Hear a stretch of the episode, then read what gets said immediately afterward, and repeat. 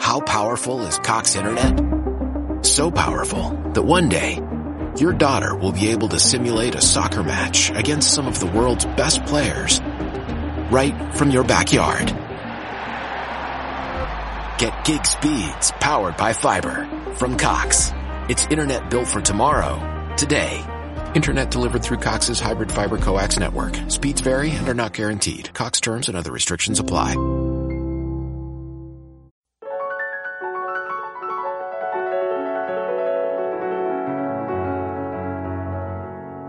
Te damos la bienvenida al podcast sobre estrés, psicología y ciencia, con el psicólogo Lucas Burgueño. Visita cemic.com para ampliar más información.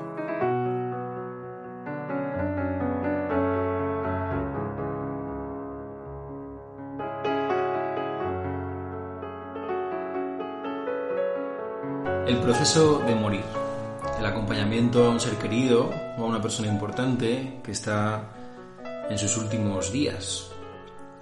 ¿Cómo vivimos esto? ¿Cómo acompañamos? ¿Cómo gestionamos esa experiencia dolorosa que a veces también trae un alivio por ver que un ser querido deja de sufrir? La idea para el podcast de hoy es poder reflexionar sobre un tema que a veces es un tema tabú, es un tema opaco o que por el que pasamos de puntillas y también explorar diferentes formas para acompañar ese proceso del final de la vida, bien sea hacia un ser querido, nuestro propio proceso, o en una experiencia voluntaria de acompañamiento a un ser que no conocíamos antes, pero que nos hemos ofrecido para, para acompañar. Para abordar este tema, hoy está con nosotros una persona que sobre esto ha, no solamente reflexionado, sino que ha, eh, ha desarrollado actividad en el acompañamiento al final de la vida y se ha formado. Hoy está con nosotros eh, Karma Tempa, el monje budista en la tradición tibetana, residente en el centro Cayo de Chenlin, en Madrid, un centro que está vinculado a San Cayo, en Huesca, y que el interés por, la, por el proceso de la muerte o por la muerte dentro del budismo tibetano es muy grande, es como uno de los pilares dentro de la práctica, pero que no solamente, o a mí al menos lo que, lo que yo admiro, una de las cosas que admiro en Karma Tempa es que no solamente eh, miras este tema desde la perspectiva budista, sino que también te has acercado a formaciones más académicas en las que, en las que has podido explorar tanto la teoría como la práctica. Como es la formación que realizaste también en el acompañamiento contemplativo en la muerte con el Instituto Nirakara o el acompañamiento acompañando el final de la vida en el Potala Hospice vinculado a la Fundación para la Preservación de la Tradición Mahayana. También Karma Tempa, para los que no lo sepáis, vamos a meter aquí la cuña publicitaria muy importante. Eres el fundador de la ONG Creciendo en Nepal, que acompaña y sostiene a 25 niñas y adolescentes en Kamandú en su educación y manutención. En el podcast de hoy la idea es poder reflexionar sobre este tema, eh, diferentes inquietudes, eh, perspectivas, porque es un tema muy complejo. Y recuerdo que cuando yo te conocí, cuando estaba estudiando psicología en Salamanca, la primera vez fue en una charla que estabas dando en la Casa de las Conchas, ahí frente a Clerecía, eh, esa o sea, un lugar precioso, en el que estabas, eh, dabas una charla que se llamaba eh, Miedo a la muerte, miedo a la vida, qué relación había entre la vida y la muerte. Pues muchas gracias por estar aquí, bienvenido, Karma Tempa. Encantado, Lucas, y también yo te estoy muy agradecido. Sí. Este rato que vamos a compartir, ideas que vamos a ir pues explorando juntos, para mí es muy importante hacerlo contigo y va a ser enriquecedor para mí también. Muchas gracias. Muchas gracias a ti. Que siempre que te propongo el, trabajar, el explorar, el, poder aportar, siempre la disposición es que sí. Es sí y luego que. Ese es el orden, sí. ¿Y sí, Lucas. Venga, vamos allá. Bueno, pues vamos a. Mm, dado que estamos dentro del podcast, que es un podcast que hablamos de estrés, psicología, ciencia.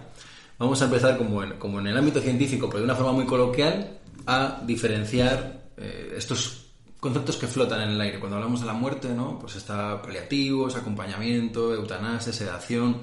Hay como una nube ahí de conceptos que están muy cerquita unos de otros, que se tocarán en un punto pero no en otros. Entonces, mm, dado el recorrido que, que tienes experiencialmente y académicamente con este tema, voy a empezar preguntándote, ¿qué, ¿cómo definiríamos para empezar los cuidados paliativos? ¿Y cómo los diferenciamos de lo que es el acompañamiento? Bien, es importante que hagamos contexto, tienes razón. Y como decías, van a ser estas mm, definiciones, entre comillas, muy, muy sencillas, pero sí que podemos ir dando referencias para quienes quieran luego explorar con, con mayor rigor y detenimiento eh, estos temas lo vayan encontrando. Por ejemplo, si hablamos de cuidados paliativos, la referencia inmediata es la SECPAL, la Sociedad Española de Cuidados Paliativos. Así que quien tenga interés en informarse con mayor rigor y ver todas las posibilidades que esto ofrece y el recorrido que ha hecho la SECPAL, que es extraordinario en España, pues allí tiene una referencia. SECPAL, Sociedad Española de Cuidados Paliativos. Para dar algunas pinceladas de lo que vamos a comenzar a, tratar, los cuidados paliativos son ese aporte desde el ámbito sanitario que no atiende ya solamente a las cuestiones médicas, fisiológicas, funcionales, a la enfermedad, sino que también comienza a sumar otros recursos que tienden a aliviar el sufrimiento y acompañar al paciente y a su entorno familiar, pero fundamentalmente al paciente en aliviarle su sufrimiento, tanto el físico como el emocional, aunque el énfasis en los cuidados paliativos desde el ámbito sanitario esté en el alivio del malestar o el dolor físico. Pero también es oportuno resaltar que la sensibilidad de todo el personal sanitario o de todo el personal en el hospital, porque vamos a incluir también a los a los y a las casi siempre ignoradas, que es el personal de servicio, el personal de limpieza, el personal que está de manera constante, diaria, en contacto con el familiar y con sus pacientes. Y hay ahí siempre una sensibilidad humana extraordinaria que acompañan. Allí está presente, más allá de las definiciones, esta disponibilidad a acompañar al otro. Luego, mm, es importante también señalar que los cuidados... perdona que te interrumpa. ¿Cómo diferenciaríamos entonces lo que son los paliativos de lo que es el acompañamiento? Eh, no hay una definición. Entiendo que cuando dices lo de la parte de paliativos, la parte sanitaria, se está refiriendo a aliviar el sufrimiento físico a través de farmacología en una fase final de la vida. Sí. ¿Eso sería, estaría correcto? Pues lo podemos definir o lo podemos mirar desde ese punto de vista, pero también coincidiremos que nada es tan estanco, que un, paciente en nuestro servicio de salud pública no es, eh, es, o mejor dicho, es un proyecto muy complejo en el que intervienen distintos profesionales pero todos convergen en una mirada que es qué es lo mejor que puedo hacer por el paciente. Entonces, allí se encontrarán eh, los aportes desde el ámbito de lo que tú señalabas, qué tratamiento podemos hacer para revertir este proceso de, de esta enfermedad. Los paliativos comienzan a hacerse presentes, los cuidados paliativos comienzan a hacerse presentes cuando la evolución de la enfermedad del paciente está en un punto tal que ya comienza a necesitar otros recursos. Que se considera irreversible. Que se considera irreversible, que se considera que mm, se puede mm, agregar otro elemento más al tratamiento porque esto hace también un poco al comentario. No es que sea que los médicos digan, ah, pues ya no hacemos más nada y lo derivamos a paliativos. ¿sí? No es que se suspenda o se anule un tratamiento, sino que se suma, se agrega en todo caso, entrarán a cambiar las proporciones, pero el tratamiento asistencial médico está siempre presente. Eh, el aporte de los cuidados paliativos es ir aliviando el sufrimiento físico y esto que decía, la sensibilidad de todo el personal que interviene en el cuidado del paciente también están acompañando emocionalmente. Aunque el tiempo no se los permita, aunque su aporte se centre fundamentalmente en los aspectos eh, médicos, hay, hay una cualidad humana en ese estar en el personal sanitario y en el personal hospitalario que van brindando un aporte emocional, un aporte psicológico, si se quiere, una manera de estar que hace pues que los enfermos y los familiares en un momento tan difícil no se sientan tan solos ante la incertidumbre de qué es lo que va a pasar con nosotros. Entonces, cuando hablas de acompañamiento, estarías hablando de esa parte humana, del, del estar junto a la persona, y cuando hablas de la parte de paliativos, estaríamos hablando de esa parte en la que se busca la manera de que la persona sufra físicamente lo menos posible. Hay algo, antes de responderte, que quisiera señalar, que eh, paliativos no significa exclusivamente sedación, que en general el común de la población hoy por hoy entiende o da por supuesto que cuando se habla de cuidados paliativos es un sinónimo, es una manera elegante, suave, educada de decir vamos a sedar para que el paciente muera sin dolor.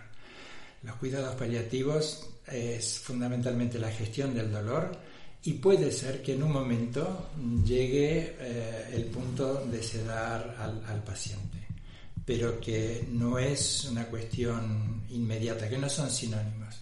Entonces, en esa atención en los cuidados paliativos entra este, este otro aspecto humano, emocional, que hay mm, extraordinarios profesionales que se suman y hay también un cuerpo de voluntarios en algunos hospitales o en algunas eh, asociaciones en las que también con el debido eh, consentimiento de las autoridades hospitalarias y de los pacientes y de los familiares, pues hay un voluntariado que se acerca también para ser un elemento más en esta mm, compleja pieza que es de acompañar a, alguien en el final de vida. Muy bien. Y otro de vuelvo a pero vuelvo a la pregunta, porque me has dicho antes de responderte la pregunta, te, marco esto. Es decir, el acompañamiento, pondrías el énfasis más en lo que es la parte humana de acompañamiento y la parte de paliativos, en la parte de aliviar ese, ese sufrimiento físico o en esa gestión de ese dolor, desde la parte médica. Sí, si lo queremos mm, definir de esa manera... Es que ya sabes que yo soy un poco friki de los... De, ya sé que no es tan estanco, pero eh, conceptualmente, ¿no? Paliativos por un lado, iríamos hacia esa parte farmacológica o de gestión del dolor físico, y acompañamiento sería todo eso que no tiene que ver con, con la técnica médica, sino con la parte de acompañamiento humano. Bien dicho está. ¿O me dejo algo? No, no, no, bien dicho está. Vale.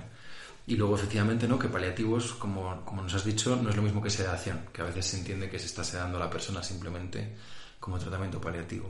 Exacto. El acompañamiento, y, ves mi, propia inercia, que vuelvo a nombrar el acompañamiento paliativo, porque es un grupo mm, diverso y complejo que se acerca al paciente y a los familiares desde lo profesional en la gestión del dolor, y disculpa que vuelva a repetirme, pero como para clarificar estos conceptos. Se acerca este, estos, este, estos profesionales de la salud y de la psicología que se suman y también se pueden acercar los, los voluntarios. Venga, y tema caliente. Paliativos, diferencia con el tema caliente, que es un tema muy caliente en España, con eutanasia. O sedación, eh, diferenciación con eutanasia. Sí, nuevamente, como, es, como bien señalas, es un tema muy candente eh, y muy, muy reciente. Eh, lo mejor es buscar información confiable. Vuelvo a remitir, primero, a enterarnos bien qué es lo que prevé la ley y eso, está, eso hay que visitar el BOE para ayudarnos a tener una idea que no esté basada en opiniones de periodistas o en opiniones políticas o en opiniones de nosotros, el común de la gente, que algo hemos escuchado, algo hemos interpretado y en base a eso estamos opinando. Que el tema merece un acercamiento serio, mesurado, tranquilo. Así que por un lado recomiendo leer el boletín oficial donde se ha promulgado la ley, donde se establece muy bien. Y, y es una ley que en el contexto de la Unión Europea destaca por muchos aspectos, entre ellos los garantistas, que no es un proceso tan sencillo y fácil a la carta y que pueda ser, y en definitiva, no puede ser pedido si no es por el paciente mismo. Entonces, esto también despejar temores y dudas que a veces también han salido voces mmm, trabajando posibles hipótesis de que, bueno, de que hoy como el enfermo es una carga económica, emocional, pues vamos a pedir la sedación o la eutanasia. Entonces yo creo que esto es, la, la sociedad ha contemplado que esto es un derecho, un derecho que tenemos las personas, y entonces se ha legislado sobre ese derecho y ahora viene la experiencia y queda todavía un recorrido en llevar esto a la práctica. Eh, es un proyecto muy serio, es un proyecto, insisto, que si lo comparamos con otros países dentro de la Unión Europea, incluso del mundo, tiene, porque recoge la experiencia andada en otros, en otros países, y es un proyecto que cuanto menos merece analizarse y verse con profundidad, con seriedad. Después, sin duda, habrá opiniones y posicionamientos en contra y otros que lo integren, que estén a favor. Pero todo tiene que partir de un conocimiento muy serio y muy profundo de lo que prevé la ley. Muy bien. ¿Y que, cómo, es, eh, cómo definirías la eutanasia, el proceso de eutanasia? ¿Cómo definir el proceso de eutanasia sin entrar en las consideraciones eh, legales? Mm. Sí, las consideraciones políticas y legales, esas para los políticos y los, y, los juristas. Y, los juristas. Eh, ¿Cómo lo veo yo? Entiendo que es un derecho, entiendo que es un derecho que tenemos las personas a decidir sobre nuestra propia existencia y, que nos provee, si esta es nuestra decisión, eh, dar un fin a nuestro recorrido vital desde... Mm, porque una de las cosas que se me ocurre es el suicidio, que tal vez, se me ocurre pensar, ha sido la solución para muchos cuando se han encontrado ante la imposibilidad de hacer otros recorridos, pero sentirse dispuestos a darle un final a, su vida. Entonces, la eutanasia pues es la posibilidad de concretar ese, ese, pulso en el que ya has decidido que tu vida le quieres poner un, final, pero aún con lo, con lo dramático que puede ser eso, pues tienes un contexto que te permite ser acompañado por tus seres queridos, por tus familiares, eh, por el Estado que te proveerá los medios, y ya no me refiero solamente a los medios eh, mecánicos, químicos, sino que hay todo un contexto humano, en definitiva, que permite para ti y para todos los familiares dar un cierre eh, biológico con una cualidad humana pues muy que está allí como muy presente. Muy bien. Bueno, y volvemos al tema del acompañamiento, que es quizá el, tema que eh, estará, nos resulta accesible a, todas las personas, ¿no? Seamos personal sanitario, no sanitario, seamos familiares, pareja, amigos, la cuestión de acompañar en ese proceso del de, final de la vida.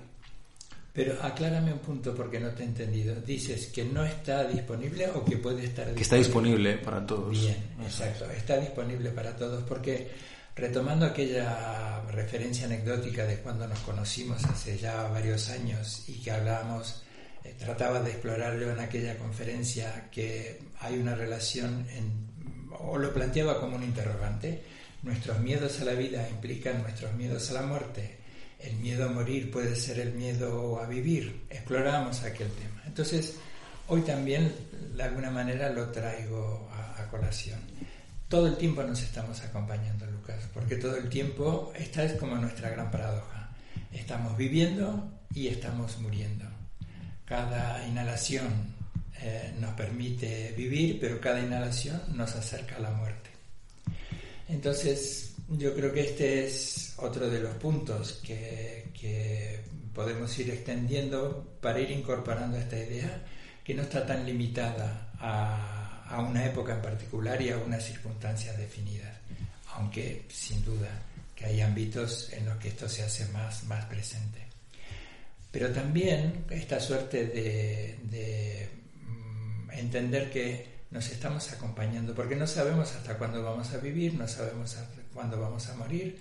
Entonces, qué mejor que esté presente esta idea, que este es un enorme desafío, el de hacer convivir nuestras necesidades en los distintos ámbitos, el profesional, el familiar, el amoroso, nuestras necesidades, ver qué es lo que podemos aportar, pero en este contexto que nos estamos acompañando, porque somos seres finitos y esto implica que cualquier hasta luego puede ser un adiós.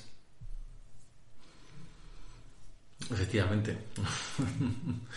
y, volvemos otra vez a, la parte del proceso y, final del proceso, ¿no? Cómo nos acompañamos en vida también puede que tenga que ver con cómo nos acompañamos en ese proceso final de morir. Suele haber bastante relación y porque no siempre nos acompañamos de manera armoniosa. Los seres humanos entre nosotros tenemos diferencias, es natural, es obvio, es lo que ocurre.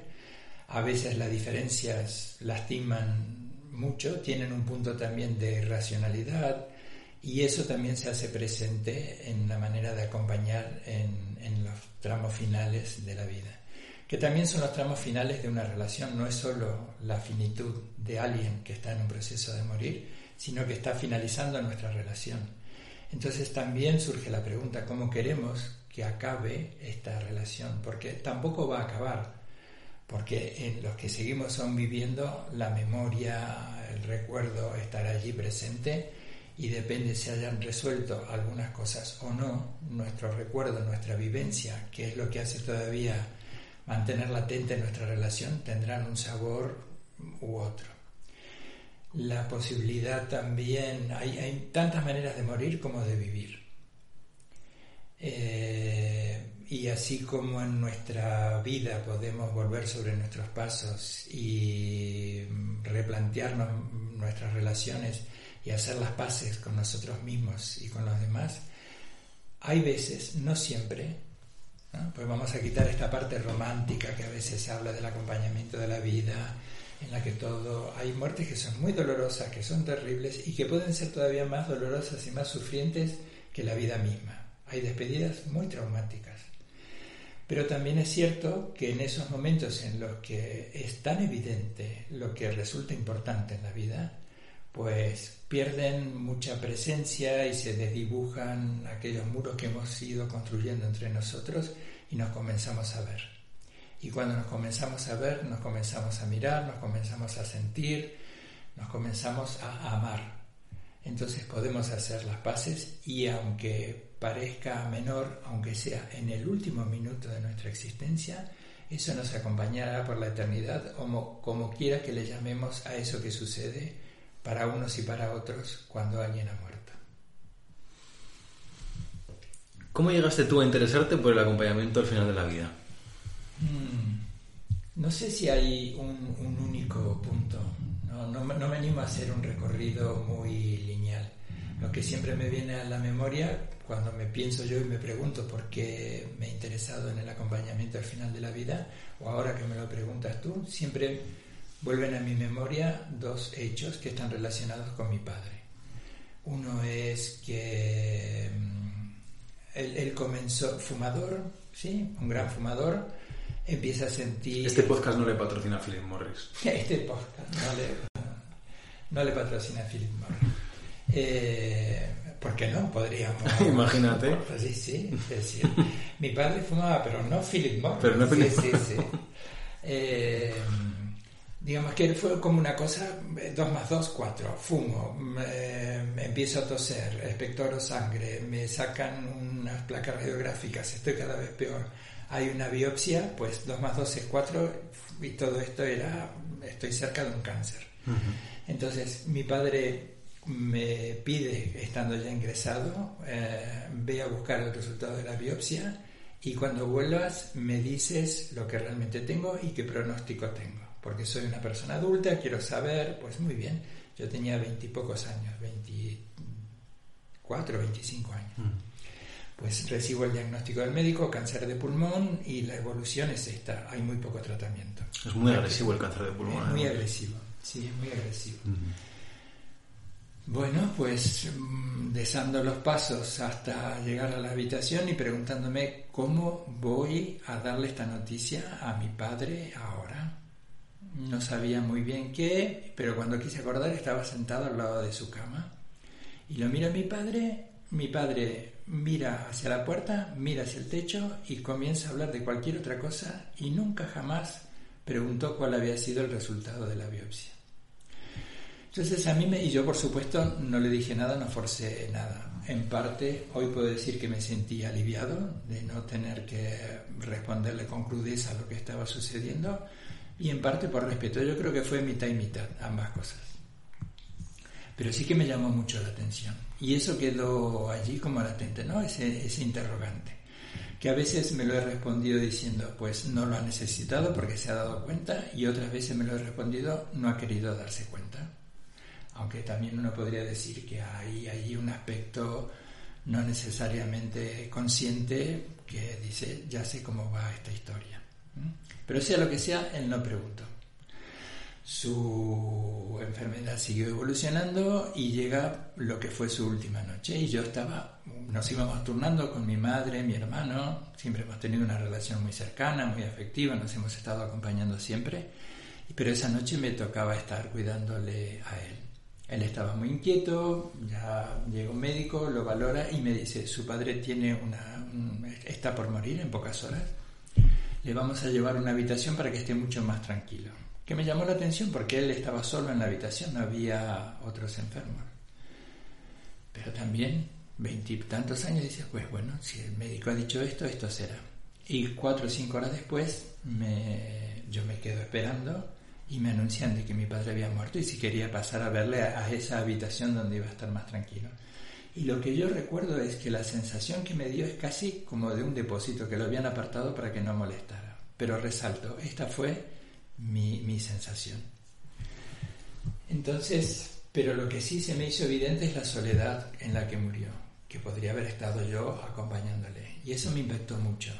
Me impactó mucho ver ya es, es, mi padre pero no es mi padre, eso me, me conmociona mucho, y que hubiese muerto sin la compañía de nadie. Entonces, bueno, fue una cosa que allí quedó.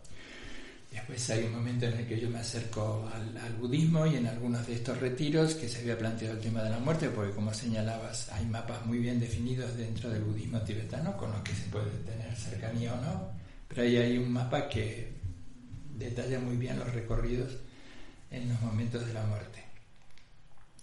Y cuando lo pregunté fueron como respuestas muy opacas. En ese retiro cuando preguntaste. En ese retiro cuando pregunté, que no era un retiro sobre la muerte, era un retiro sobre enseñanza de meditación, pero como siempre está presente el tema de la muerte y cuando hice esta pregunta yo no me sentí satisfecho con las respuestas. Entonces, pues nada, dije, esto lo voy a averiguar por mí mismo y, y esto no quiere decir que desde esos 25 años de mi edad hasta el día de hoy he estado investigando, me he estado acercando, distanciando, es un tema que lo olvidas, te acercas. Y aquí en España, pues esto que cuentas, la formación que he tenido con Alexandra Mejía y con Silvia Fernández, el doctor Enrique Benito, y bueno, toda la lectura que te puede proporcionar la, la, SECPAL y, y, la gente que vas conociendo. Claro, porque es un tema que, parece que se puede librar un poco a la que se puede obviamente librar a la improvisación y a ir como resolviendo sobre la marcha, que sin duda es así en gran parte, pero después cuando se habla de el acompañamiento al final de la vida hay una serie de ingredientes, ¿no? O de, mm, componentes que facilitan ese acompañamiento al final de la vida. Y que entiendo que es lo que eh, lo que se trabaja y lo que se desarrolla en esas eh, formaciones de voluntarios, en estas formaciones que has realizado sobre acompañamiento al final de la vida. ¿Cuáles serían ingredientes importantes a la hora de desarrollar ese acompañamiento al final de la vida? Eso también para las personas que nos estén escuchando y que pues bien están interesadas en hacer una formación de ese tipo o se encuentren en la situación de tener que acompañar a alguien, a un ser querido que está en ese proceso de morir o a un amigo que está acompañando a su madre, a su padre. Es decir, retomando esta idea de, de, acompañarnos, ¿no? que además me parece que es, o sea, que pone de manifiesto la red que somos. Sí. Puede, puede ser que yo no esté acompañando directamente a una persona en el, en el final de la vida, pero sí puedo tener un amigo cuyo padre está ingresado, está en un proceso, y yo a la vez estoy acompañando a mi amigo que está acompañando a su padre. Entonces, esta suerte de, de red. ¿Cuáles serían ingredientes importantes desde tu experiencia para ese acompañamiento? Eh, va a parecer una respuesta muy de revista del corazón, pero... Bueno, luego, luego si quieres yo la convierto en, en el marca o en el as. es en definitiva, vive plenamente. Eh, y por seguir con esta idea que, que dibujabas recién, el de acompañarnos, podríamos tomar en un sentido metafórico y más amplio lo que es la vida y la muerte. Nos acompañamos cuando muere una relación afectiva, la ruptura de la pareja, la propia, la de los amigos, hemos perdido el trabajo, no hemos aprobado unas oposiciones, no hemos... Tantas cosas que, que, son como traumáticas, eh, que nos sentimos acorralados, que sentimos que la vida nos empuja a un, a un abismo y cuando nos sentimos empujados por la vida a un abismo, en general tendemos, vamos a trabajar esta imagen, estás al borde del abismo y lo que te atrae es eh, la profundidad de ese abismo. Un amigo te ayuda en todo caso a establecer una mirada más hacia el horizonte, como si tuvieras dos posibilidades, una mirada más abierta y la otra esa mirada de vértigo, que te trae el mirar hacia la profundidad del abismo en el que crees que estás por caer. Entonces, cuando nos acompañamos y permitimos que se nos acompañe en todas nuestras muertes menores, vamos a llamarlas así si quieren, nuestras muertes menores, pues allí vamos sacando músculo para acompañarnos en esta muerte mayor. Sin duda que hay un legado extraordinario desde las ciencias contemplativas, desde las ciencias contemporáneas, desde los profesionales, desde el voluntariado que te van dejando su legado de experiencia y es importante nutrirse y formarse con todo ello, pero escucharás en los sitios a los que asistes que son como, como muy serios y muy profundos que en un punto olvídate de todo lo que has aprendido en el sentido de no quieras repetir una escala de... No es un protocolo de incendio en el que todos debemos hacer esto, aquello y lo otro, que allí es muy necesario, obviamente, estar muy organizados y ser ordenados. Pero aquí en un punto es simplemente respírate y trata de respirar en la acepción mayor de la palabra con quien estás acompañando. Y esto es inefable, es, es difícil e incluso no tiene mucho sentido el marcar una suerte de protocolo que si sucede la situación A hay que responder con la respuesta 1. Es respírate, permítete ser respirado, deja que las cosas vengan a ti. Es una apuesta a una confianza hacia tus cualidades más profundas que te irán susurrando en todo momento qué es lo mejor hacer, callar o decir. De tal manera que puedas estar acompañando y acompañándote y que también entiendas, interrumpo el relato para no olvidarme de esto, que a quien estás acompañando te está acompañando a ti también que la capacidad de amar y de dar amor está latente en ambos y que se desdibujen estos roles de acompañante y el acompañador. ¿Acompañador se dice? ¿O el que acompaña? ¿Sí? Mm. Acompañante y acompañado. Ahora lo estoy diciendo mejor. Sí, es que para ser argentino el español lo hablas muy bien. Sí, sí, me ha costado, me ha costado, sí, sí, pero bueno, cada tanto... Es normal te pelees de vez en cuando. Ya sabes que los que hablamos varios idiomas, porque mm. también hablo porteño, mm. hablo madrileño, castellano, español, cada tanto tenemos estas pequeñas lagunas, ya, ya, pero bueno, hemos salido del, del, bache. Mm. Entonces, este, esta idea ¿no? de que acompañar es también ser acompañado. Sí, sí. Eso es uno de los puntos que creo que es importantísimo eh, tener presente. Eh, que no, hay roles establecidos y, y, que hay allí una comunicación mucho más profunda que va más allá de los, de los roles. Y que a veces, aunque parezca paradójico, esa comunicación más profunda es desde el silencio. Entonces, cuando se desdibujan esos roles, puedes habitar ese silencio sin incomodidad. En cuanto te sientas incómodo con ese silencio, ah, seguramente vas a recurrir a roles, porque es lo que más conoces. Y es posible que digas frases que mm, tengan un sentido amoroso pero que no aportan nada y que te distancien aún más de, quien estás acompañando. ¿Qué papel tendría ahí, yo, cada loco con su tema, yo con mi tema de la atención plena, ¿qué papel tendría ahí el entrenamiento en atención plena? Mucho, mucho. Y, y es un elemento a entrenar para las muertes menores y para las muertes mayores. Es ese punto de, de quietud que no significa inactividad, sino que significa ese punto de, apertura para dejar, me gusta trabajar con esta frase, de deja que las cosas vengan a ti. Yo recuerdo que en algunos de tus podcasts, en algunas de tus publicaciones hablabas del multitasking, de la multitarea. Mm. Entonces, también recordando a Bill en su libro La sociedad del cansancio, hace imaginariamente dialogar a Hannah Arendt con Nietzsche.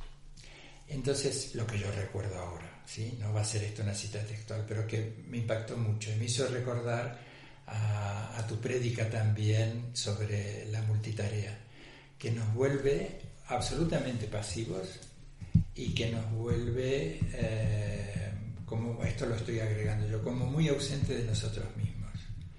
Entonces, la hiperactividad que nos vuelve hiperpasivos puede ser revertida con la atención plena, con ese ejercicio que es el sentarse, empezar a respirarse a uno mismo y desde allí pues residir en esa apertura, en esa espaciosidad y dejar que las cosas vengan a uno.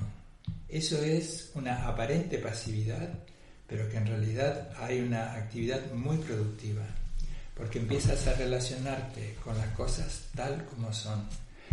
Cuando vamos hacia las cosas por seguir con esa imagen, desde la hiperactividad, estamos llegando a todas las cosas con nuestra manera de entenderlas, con toda nuestra adjetivación, con todas nuestras preconcepciones, con todo nuestro recorrido.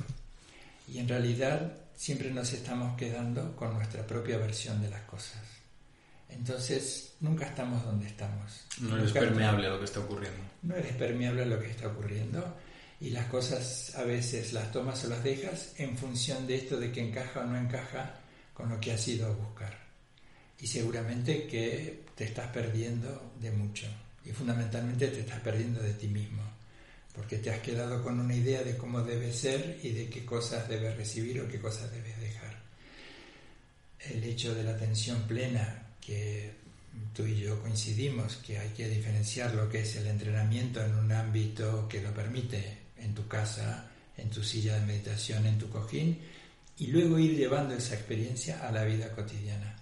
Que esa, que esa pasividad no es salir y quedarte en la esquina ah, viendo cómo pasa la vida, sino bien que te puedes estar de forma operativa y funcional, pero con esa mirada mucho más amplia, dejando que las cosas en principio vengan a ti y que puedas establecer un diálogo en cómo son las cosas, que puedas escuchar lo que la vida te trae, que puedas ah, ver lo que la vida se lleva y preguntarte cómo te encuentras con eso que la vida te trae y con aquello que la vida se lleva.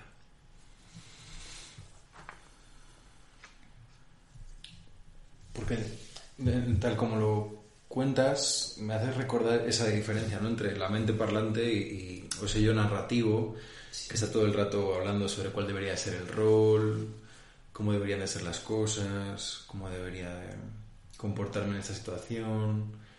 el ideal sobre el acompañamiento del morir.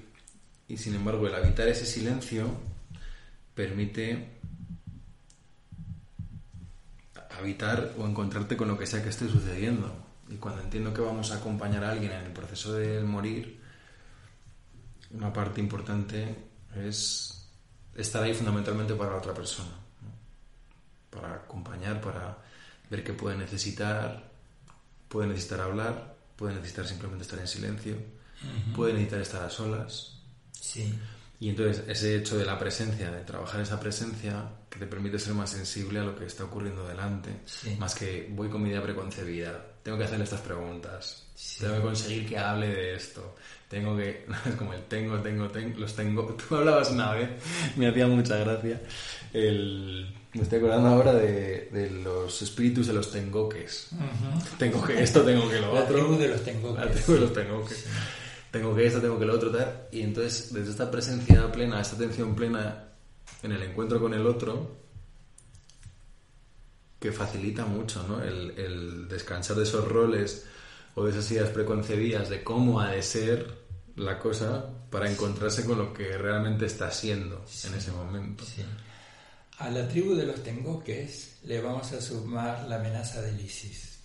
Hostia, el Estado Islámico ha salido aquí. Ah. El ISIS. ¿Y, si... me dice tal o cual cosa, y si no me deja hacer tal o cual otra, y si no me acepta, y si me echa todas esas ideas, pues poder lidiar con los tengoques y las amenazas del ISIS es eh, el entrenamiento en atención plena, que te permite vincularte, porque como decías, estás allí a disposición del otro y además estás a disposición a la relación entre, entre el otro y tú, de tal manera que ya empieza a desdibujarse esa idea de yo, tú, y integrar en esa disponibilidad de que vas a ser aceptado, que puedes ser expulsado de una habitación, que puede ser bien recibido o que puede ser mal recibido.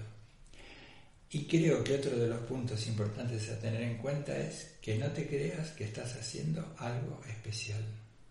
No estás haciendo nada especial. Ese es un punto también porque en cuanto creamos que estamos haciendo algo especial, pues vamos a perder espontaneidad, vamos a perder frescura, nos vamos a poder solemnes, rígidos y, no vamos a estar allí, ¿sí? aunque físicamente estemos allí. Y la sensibilidad del entorno, del paciente, como de sus familiares, que a veces relacionas, te relacionas con ellos también, independientemente de su nivel cultural, hay una sensibilidad que saben si estás, si estás siendo o si estás fingiendo. Creo que el, el punto es que esto es un enorme desafío, pero que vale la pena explorarlo. Estar haciendo mientras estás siendo. No perderte en el hacer. El hacer es un rol. Tienes que hacer porque tienes que ser funcional, pero tienes que estar siendo. Fundamentalmente sentirte que estás siendo. Y entonces desde allí hay una presencia mayor que es lo que permite estar con el otro, incluso prestarle eh, tu sentimiento de dignidad cuando el otro lo ha perdido y se lo prestas de manera metafórica hasta que lo recupere. Desde esa presencia puedes prestar un punto de calma y quietud hasta que el otro la recupere. Que, que ¿Qué es, bueno, ¿qué es eso?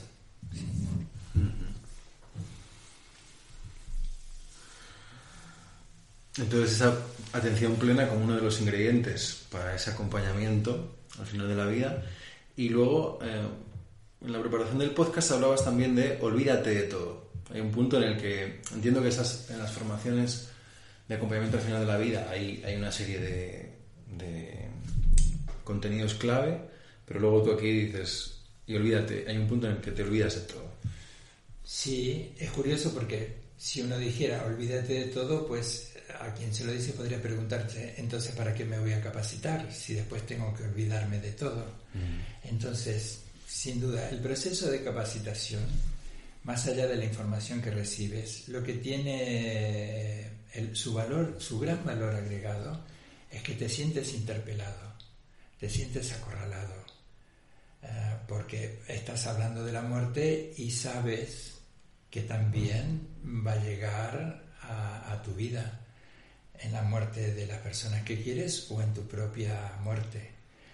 Eh, entonces, en ese proceso de formación, lo realmente significativo o entender que todo lo que se te va diciendo, toda la bibliografía que se te puede ir dando, todos los trabajos, los role-playing, todo lo que puedas allí estar recibiendo, son puntos de apoyo, ese podría ser, ¿sí? la idea, son puntos de apoyo para explorarte a ti mismo y eso es lo, lo, que llevas cuando te vas a encontrar con los demás, que te estás explorando.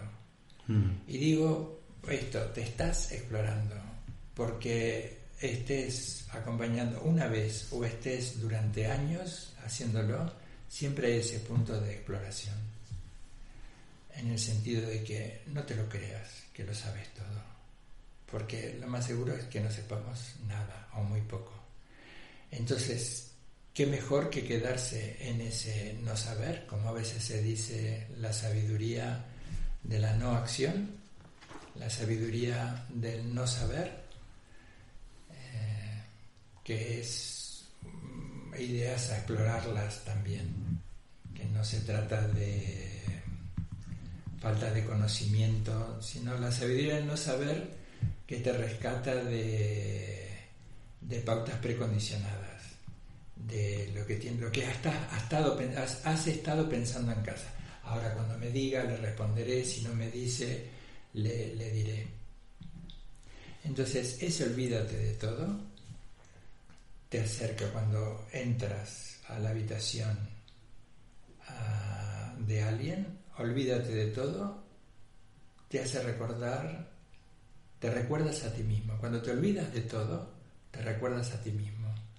¿Qué es recordarte a ti mismo? Que eres un ser humano y que a quien estás mirando es otro ser humano que por muy que su aspecto, que la enfermedad, haya llevado su cuerpo a un estado de decrepitud y que haya perdido sus propias fortalezas, la capacidad de amar y ser amado, de dar y de recibir amor, está allí de forma auténtica, plena, que sigue latiendo.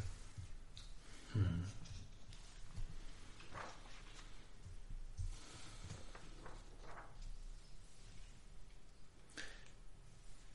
Si yo estuviera escuchando el podcast y, no tuviera mucha experiencia previa, contacto con la atención plena o el entrenamiento, antes cuando te he escuchado decir que la hiperactividad es hiperpasividad, me habría quedado como, ¿pero qué está diciendo?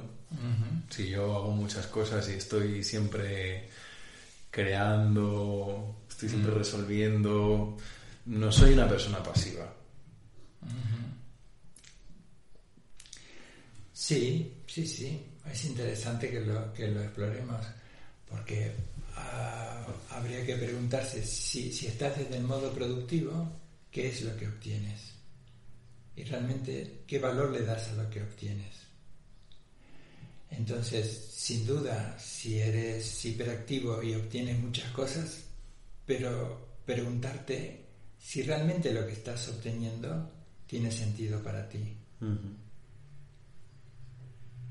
La hiperactividad eh, en ese diálogo eh, ficticio entre Hannah Arendt y Nietzsche decía algo parecido a como una advertencia, no rodar eh, como la ladera, no rodar como una piedra por la ladera de la montaña por la estupidez de la gravedad o algo parecido. ¿sí? Entonces, la hiperactividad yo creo que es ese rodar estúpido, que, vamos a hacer un paréntesis, nuestras vidas son muy complejas, exigen mucha... Hay que hacer cositas. Hay que hacer cositas por tantas cosas, por el gusto de hacerlas, hay que subsistir económicamente, hay que progresar o avanzar profesionalmente, hay que hacer cosas. Pero ver si, si, si esa idea de hacer, ver si esa idea de hacer no nos está alejando de ser. Que la hiperactividad el opuesto a la hiperactividad no es la pasividad, no es el no hacer.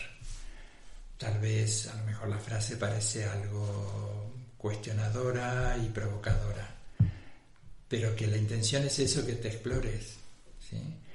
Porque en una sociedad tan comparativa y competitiva, donde todo está siendo ah, llevado a modelo negocio, en donde en ese modelo de negocio se valorará, mm, por supuesto, el mayor rendimiento con el menor coste y en el menor tiempo posible. Y eso puede ser propio de algunos ámbitos, pero esa hiperactividad que despliega esa hiperpasividad, en el sentido de que no eres consciente quién estás siendo, te lleva esa suerte de modelo de negocio comparativo y competitivo a todos los aspectos de tu vida a tus aspectos ya no solo profesionales o comerciales, a tus aspectos mayores, amar, estar, ser, cuidar, acompañar, jugar, disfrutar, eh, divertirse, reír, para no mm, quedarnos en una mm. postura de un yogi solemne en una sociedad urbana. Eso yo creo, o por lo menos es como lo entiendo yo, ¿sí? no, no, lo estoy diciendo como un traca esto es así, sino como lo siento yo. Para mí, ¿qué es la hiperactividad y qué es la hiperpasividad?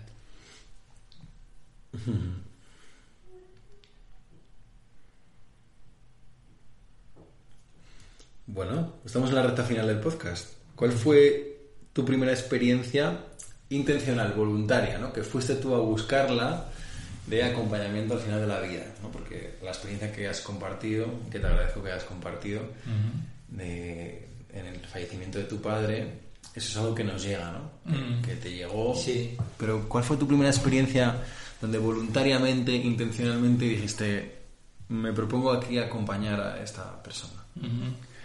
Eh, me lo pidieron, fue aquí en España, me lo pidieron y, dije que sí eh, en el momento son esos sí que después te preguntas, ay, ¿por qué dije sí?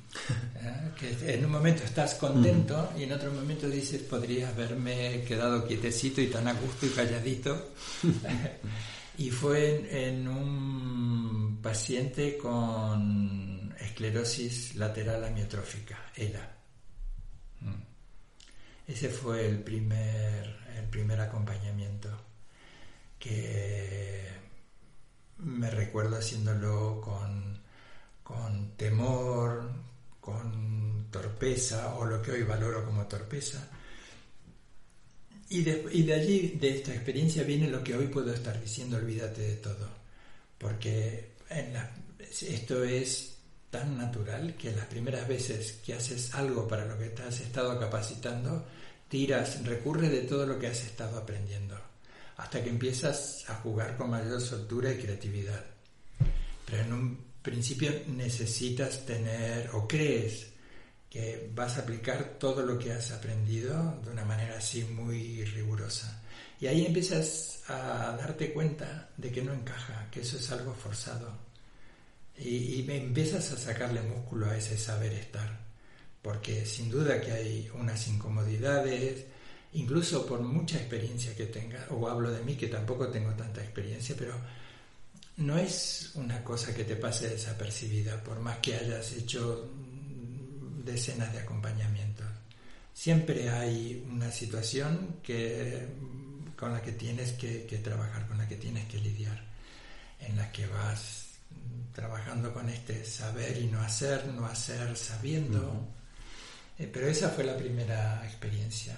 Y también pude observar, porque era una familia con recursos económicos, con recursos afectivos, eh, en la que había mm, una familia, una esposa, hijos, una hermana, eh, personal de la casa que les asistía, ir viendo todos los matices que tiene esto del, acompañar.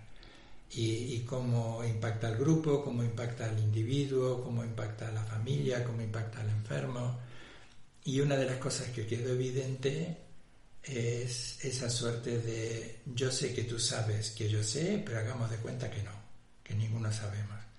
Lo que en estos ámbitos se llama ¿no? ese pacto de silencio aunque las cosas luego se fueron haciendo tan evidentes, pero siempre hay como una resistencia a, hablar de lo que está pasando. Yo cuando, cuando escucho esa resistencia a hablar de lo que está pasando, veo como dos posibilidades, ¿no? Una, la de respetar que no se quiere hablar de eso, pero hay otra que es lanzar en, un momento de, que lo permita, ¿no? O de, intimidad o a solas con la persona. El, invitar al otro a que puede ser desde un simple ¿cómo estás? Es decir, que hay, yo veo como dos posibilidades eh, y las dos me parecen igual de, válidas. A lo que voy es a que a veces el otro eh, no habla, por esto por ejemplo en, clínica lo vemos mucho, ¿no? El, hablar de muchas cosas eh, el paciente llega, la persona llega y está, habla mucho, pero, no es, pero está hablando... Para mí siempre a veces la pregunta es, ¿y de qué nos está hablando? Como se está hablando mucho, se está rellenando ese silencio, como comentabas tú antes, pero ¿y de qué nos está hablando? Entonces, esta otra posibilidad de tender la mano para transmitirle a la otra persona en, ese momento, ¿no? en ese proceso de morir, em, transmitirle esa disposición, ¿no? de que sepas que, puedo, que te puedo, o que estoy dispuesto a hablar de esto, o que he venido y estoy dispuesto a abrir este espacio contigo, te invito a que podamos abrir este espacio. En otras palabras, que a veces es la persona o, la atmósfera que se ha creado la que no permite, ¿no? o no voy a decir que no facilita el explorar, y a veces podemos, opción A, respetar eso, ¿no? respetarlo en cualquier caso, quiero decir, pero entrar en esa inercia, igual de válido que poder abrir un espacio de, bueno, que puede ser una pregunta tan sencilla como ¿cómo estás? Sí, lo que señalas es, mm, es cierto y es muy importante. Eh, y creo que, que se puede resolver de manera simple. Eh, que es preguntarnos, ¿quieres hablar o quieres no hablar? Es un buen momento, ¿quieres, ¿quieres que hablemos de esto? Que ese es el punto de frescura y de naturalidad. Como una pregunta directa a la persona, lo planteas, ¿no? Como una pregunta directa, sí. Sin duda que a veces es más em, accesible este tipo de diálogos con una figura, el, del acompañante, por ejemplo, que es ajena a los vínculos tan íntimos del familiar. Y ese es un, un, aporte que puede hacer el acompañante. Decir, cuando has dicho esto, yo he entendido esto, esto es así. O has dicho esto, ¿qué quieres decir con esto? Y lo que decíamos recién, ¿te apetece que hablemos de esto? ¿Quieres que hablemos de esto? Eh, hay veces que, vas dejando estas cosas y el paciente las va tomando y va encontrando herramientas que a lo mejor no imaginaba y luego las lleva a su relación con la familia. Y que dice, pues no me apetece hablar de esto o quiero hablar de esto. ¿eh? O también cuando encuentra respuestas de, de sus familiares, utiliza esta misma idea. Esto has dicho, esto es lo que yo entiendo, esto es así. Pero es de vital importancia respetar los tiempos del otro. Y, refiriéndome a la actividad como acompañante, Eso es de vital importancia, porque como hemos leído tantos libros, en general los libros que relatan eh, los acompañamientos al final de la vida, a veces yo les encuentro todos como un toque Hollywood, que todos acaban muy bien, que el paciente mm, finalmente abrió su corazón y le dijo a su familia y le pidió perdón y eso sucede tan pocas veces tan pocas veces, pero capítulo tras capítulo se, se, lo va presentando, entonces nos formamos la idea de que esto es así. Y si no sucede, lo forzamos. Como que hay que hablar. Seguro que tiene que rendir cuenta. Seguro tiene que, tiene liberarse de esa carga. A tiene que liberarse de esa carga. Hay que despedirse. Hay que hacer un cierre vital. Sí. tiene como algo muy performativo, como algo muy teatral, ¿no? Sí. Como muy de que hay que conseguir que la obra termine de esta forma. Tal cual, tal cual. Y en un punto, aunque suene a lo mejor grosero, morir es muy vulgar. Y, si entiendes que morir es vulgar, pues puedes encontrar lo excepcional que hay en esa vulgaridad. Vulgaridad en el sentido que es, es lo común, es lo que sucede, es un suceso, es lo que está sucediendo constantemente.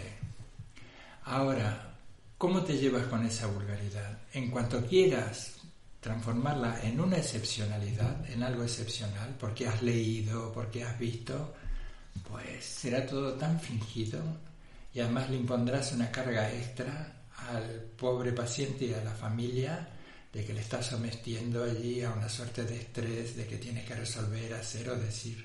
Mm. Además, por los tiempos culturales, por los tiempos médicos también, eh, no siempre tienes ese espacio. Tiempos médicos en el sentido de si estás en un hospital hay una rutina mm, que el personal entra y sale, eh, luego la medicación va opacando tu lucidez también. Entonces, bueno, no siempre esos relatos que lees vas, vas, vas a ser testigo y vas a poder llevar ese, ese relato. Mm. Eso es parte del olvídate de todo. ¿sí? Olvídate de los finales hollywoodenses, porque incluso a veces hay mm, finales terriblemente duros en los que tantos unos como otros no solo que no solucionan, sino que agravan más todavía el conflicto. Sí, hay, hay finales que son atroces, que hay como una idea también de esta tiranía de la felicidad que compartimos idea y que te he escuchado tantas veces, que pareciera que hay como una idea de un buen morir y como una idea de felicidad también, eh, que todo tiene que acabar con una suave música y cayendo unas eh, flores. A veces todo huele mal y, y, todo suena espantoso. Esa idea de la muerte, muerte edulcorada, mm. pues es también a veces mi pequeña batallita. Mm. Sí. Sí, porque eh, además en un punto te aleja de acompañar lo que sea que esté pasando, sea, que te, aleja de... Está pasando esto. Sí. Estás en otro día, por más que estés allí, no estás acompañando a nadie. Claro. Porque estás siguiendo otro recorrido. Estás más con tu idea de lo que debería ocurrir que con lo que realmente está ocurriendo. Entonces ahí el acompañamiento se esfumó. Muy bien, pues finalmente, ¿qué le recomendarías a una persona que quiera seguir profundizando en el tema? Uy, ¿qué recomendaría? Eh, pues como recomendar, mm, nada, casi, porque esto parece como una imposición. Simplemente... Eh, Le recomiendo que se muera. sí, pero que tampoco necesitas que te recomiende, porque eso va a suceder. Em, Quiero decir, algún recurso, algún libro. Algún recurso, sí. El primero es quédate quietecito, criatura. Quédate quietecito y, si de nuestra conversación eh, surge un interés, pues esto, primero no hagas nada. Quédate con ello, deja que asiente lo que has escuchado, no te apresures en buscar respuestas, direcciones, cursos y déjalo que eso macere un, un tiempito, vuelve a ello, eso emergerá en algún momento y ya irás encontrando eh, qué hacer. pero mientras tanto vive. En cuanto vivas, estés... Mm, pero no me vas a recomendar, pero yo el friki que llevo dentro, pero no me vas a recomendar ningún libro. No. no, no te voy a recomendar ningún libro. Vaya hombre. ¿Alguna, ¿Alguien que sea para ti una referencia en el tema del acompañamiento? En el tema del acompañamiento, las referencias... ¿Una referencia no edulcorada de estas? Una referencia no edulcorada, hmm. pues... Que tenga estas ah, cualidades, te parecerá también una respuesta así súper madura y pensada adulta. La, la, propia referencia es la propia gente a la que he acompañado. Después, sin duda, en la formación hablamos de Alexandra Mejía, de Silvia Fernández, Enrique Benito, eh, son, son gente de referencia, sí, son gente de referencia. En Frank Ostaseski, que fue uno de los formadores principales en la formación en, el Instituto Nirakara, John Halifax. Uno de los primeros libros que leí. Uf, me quedo mucho más tranquilo Ahora que empieza a recomendarte libros. Sí, sí, te, veía, te veía y un poco sudoroso, lívido. Dije, pues venga, te voy a recomendar libros. Em, El arte de morir, de editorial Helios. es un diálogo entre Marie Enesel y Jean-Yves Leloup. Él es un monje de la tradición Athos, del monte Athos, y es un diálogo precioso, profundamente humano, explorando las distintas facetas que tiene el vivir y el morir. Está descatalogado, pero supe, porque me lo enviaron, que si pides a alguna biblioteca nacional, tienen copias en PDF y te lo pueden dar. El arte de morir, que le podría yo agregar también podría ser El arte de vivir, como otro subtítulo. Ese es un libro que vuelvo a él de manera constante porque es bellísimo bello, lo, más bonito que he leído. También me gustó mucho cuando el final se acerca, de Catherine Mannix. Ella es una médica paliativista inglesa y hace su relato, cada capítulo es un, un acompañamiento, absolutamente humano, precioso. Y luego, en términos de novela, que hay cosas realmente muy, muy interesantes, muy bonitas, el que, uno que acabé de leer hace pocas semanas, que es Matrimonio Feliz, de Rafael Iglesias, que es la historia de una pareja desde su comienzo, desde sus comienzos muy jovencitos, cuando se están seduciendo, esquivándose, atrayéndose el uno con el otro, y capítulo por medio van relatando este recorrido desde los primeros días de jóvenes, la familia, el matrimonio, los hijos, los avatares propios de toda relación larga y se van intercalando cuando a ella le diagnostican cáncer, los tratamientos y en el momento en el que ella decide dejar todo tipo de tratamiento, entramos en cuidados paliativos y, va a su casa. La construcción del amor, cómo, cómo va, me pareció tan humano, me pareció bellísimo, de cómo va mm, creciendo una relación amorosa, que, tiene todos estos componentes. El desde la juventud, con todo lo que implica el ímpetu y las cosas que te atraen cuando eres joven, cuando eres adulto, cuando ya eres mayor y cuando estás acompañando a la persona que has deseado, pero su cuerpo ya no te promueve el deseo. Eh, que has tenido diferencias, pero que ahora ves que te han enriquecido. Eh, me parece un relato precioso, un relato realmente mm, para, ser leído porque nos puede reflejar a todos de cómo podemos evolucionar, en definitiva, aprender a despedirnos, que creo que ese es el gran secreto de ser, de, formarse como acompañante. En, la acepción mayor, en esta de acompañarnos eh, los seres humanos entre nosotros, aprender a despedirnos. Muy bien, pues muchísimas gracias por esas recomendaciones que espero que las personas que nos están escuchando y quieran profundizar les vayan, les puedan resultar útiles, y vuelvo, perdona que te interrumpa, Lucas, vuelvo a recordar también como referencia a la SECPAL. La SECPAL. Que no solo tiene actividades, que no solo el, público al que destina su actividad es al público profesional, sino que es, está abierta a todos, tiene, y es la SECPAL en su recorrido fueron también de los primeros profesionales del ámbito sanitario que empezaron a incorporar la idea de la espiritualidad en el acompañamiento en el final de la vida. La Sociedad Española de Cuidados Paliativos. Correcto. Muy bien. Estupendo. Bueno, pues llegamos a la recta final del podcast. Voy a hacer un recorrido ágil, este decálogo que me gusta hacer al final del podcast, donde recogemos las ideas principales que hemos estado explorando. La primera sería la pregunta de qué relación hay en nuestra propia vida entre el miedo a la muerte y el miedo a la vida. Para después descubrir que vivir es aprender a despedirse cada vez mejor y que podemos empezar por esas pequeñas muertes cotidianas. Olvídate de todo y respira con quien estás acompañando. Y la cuarta, que acompañar es ser acompañado.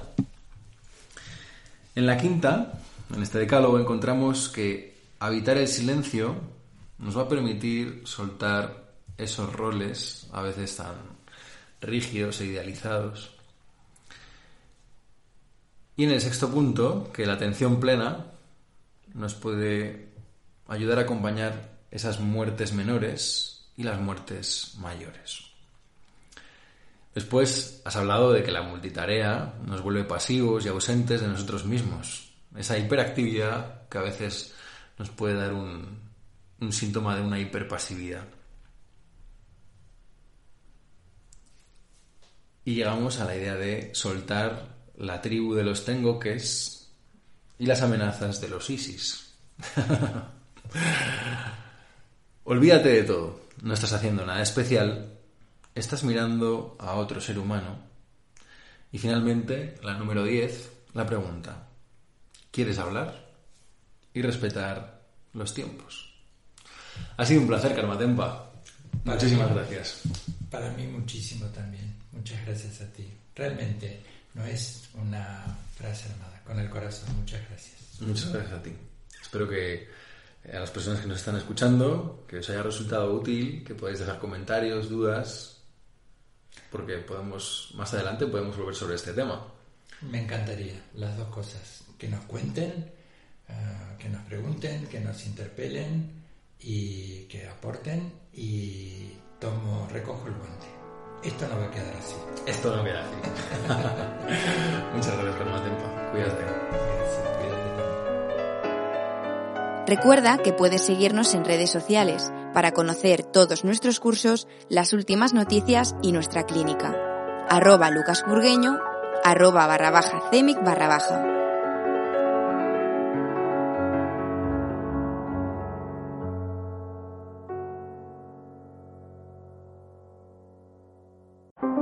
How powerful is Cox Internet? So powerful that one day your daughter will be able to simulate a soccer match against some of the world's best players right from your backyard. Get gig speeds powered by fiber from Cox. It's internet built for tomorrow, today. Internet delivered through Cox's hybrid fiber coax network. Speeds vary and are not guaranteed. Cox terms and other restrictions apply.